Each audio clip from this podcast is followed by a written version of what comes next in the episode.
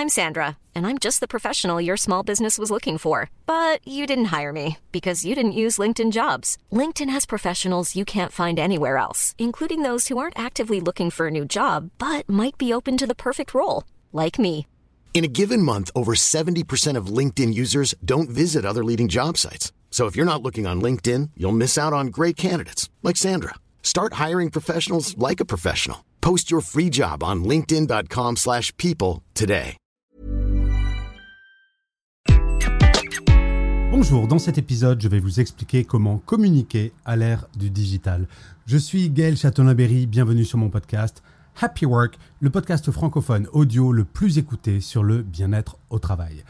Alors, moi, j'ai commencé à travailler au siècle dernier.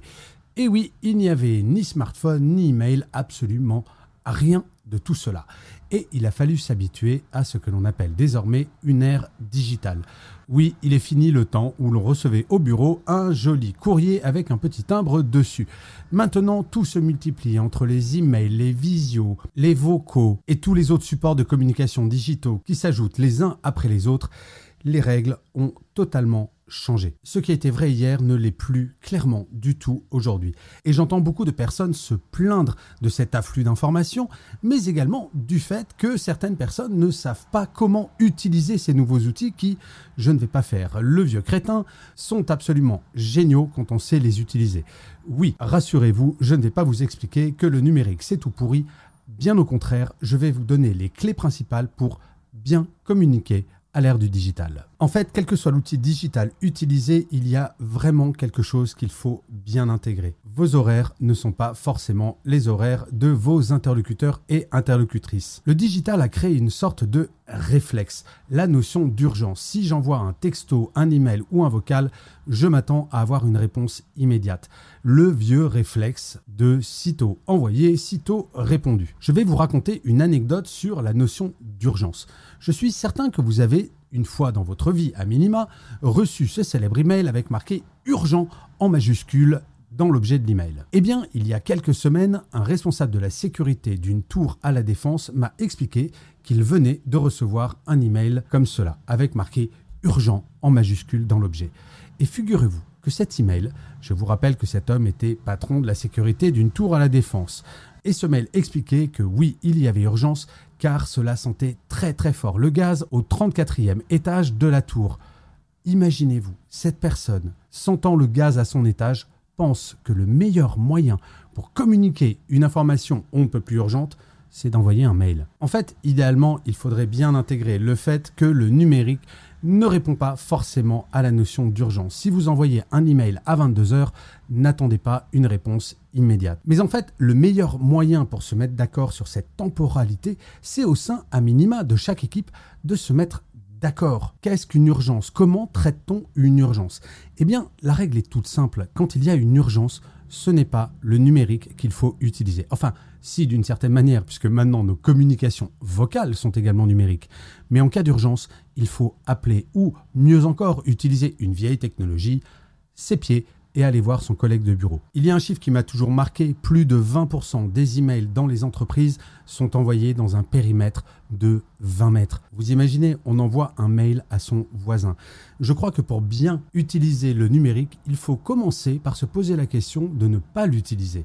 Est-ce qu'il ne vaut pas mieux parler à mon voisin plutôt que de lui envoyer un vocal ou un message? L'idée est de gagner en efficacité grâce au numérique, pas de perdre en efficacité. Et donc, je reviens sur cette temporalité. Plutôt que d'envoyer par exemple cet email à 22h à toute votre équipe, privilégiez un envoi différé.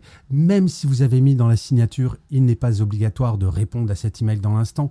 Je peux vous assurer, pour l'avoir vécu quand j'étais en entreprise, si je reçois un email, quelle que soit l'heure, quel que soit le jour, y compris le week-end, de la part de mon ou ma supérieure hiérarchique, bien entendu que je vais le lire. Donc, s'il vous plaît, parlez dans l'équipe en vous disant voilà les heures dans lesquelles on peut s'envoyer des messages numériques. Et si vous, vous avez une autre temporalité, eh bien, faites des envois différés. C'est tout simple et je vous assure, c'est pour le bien-être de tout le monde. L'autre chose importante, c'est de ne pas se dire qu'un email de 40 pages ou un vocal de 10 minutes, c'est bien. Non, il faut aller à l'essentiel. Si je prends l'exemple de l'email, avoir dans l'objet le sujet de l'email et faire un email de maximum 10 lignes. C'est comme cela que vous gagnerez en efficacité. Faites le test dès que vous avez envie d'écrire un email et que vous constatez qu'en 10 lignes ce n'est pas possible. Privilégiez le vieux média qui est votre voix. Appelez ou allez voir votre interlocuteur ou interlocutrice. Vous gagnerez en temps. Je me souviens très bien quand j'étais encore en entreprise, il y avait certains collaborateurs ou collaboratrices qui, quand je voyais leur nom s'afficher, j'étais terrifié. Je savais que cet email allait être long de 10 pages, qu'il y avait une question cachée au milieu. Et c'était une horreur. Et quand vous recevez un email de 10 pages, vous ne pouvez pas répondre en une ligne. Et donc vous allez perdre un temps de dingue à lire l'email, un temps de fou à y répondre et très probablement il va y avoir 5 ou 6 échanges avant d'arriver à une conclusion. Le numérique doit aller à l'essentiel. Un message vocal commence par le sujet du message et ne dure pas plus d'une minute. Pour les emails, il en va de même. Et quand vous êtes en visio, ne faites pas ce que l'on appelle des tunnels. Il n'y a rien de pire pendant une visio que quelqu'un qui va parler pendant 5 minutes non-stop. C'est absolument assommant.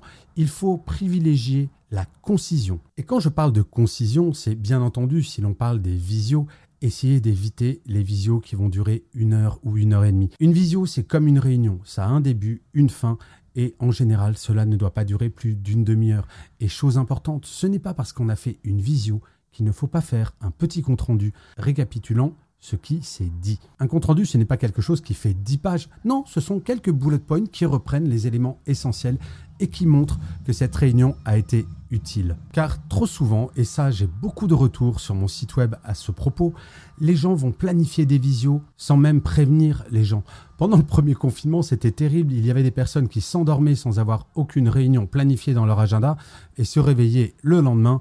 Pendant la nuit, un tas de réunions été planifié. Il faut fondamentalement respecter le planning des uns et des autres, respecter les impératifs des uns et des autres, sans se dire que une fois que j'ai balancé la patate chaude, j'ai fait mon travail. Enfin, il y a un sujet dont je voulais vous parler pour finir cet épisode, c'est la forme, et notamment sur les textos, sur tout ce qui est email. Essayez par pitié d'éviter les émoticônes, sauf si bien entendu c'est un collègue avec qui vous entendez très bien. Envoyez à quelqu'un que vous connaissez peu, un client ou un collègue que vous ne connaissez que très très peu, un email avec un émoticône clin d'œil, un pouce, etc., etc., tous les trois mots, ça ne fait pas très professionnel. Alors oui, je sais, cela fait un peu vieille France ce que je vous dis, mais les codes de communication n'ont fondamentalement pas changé.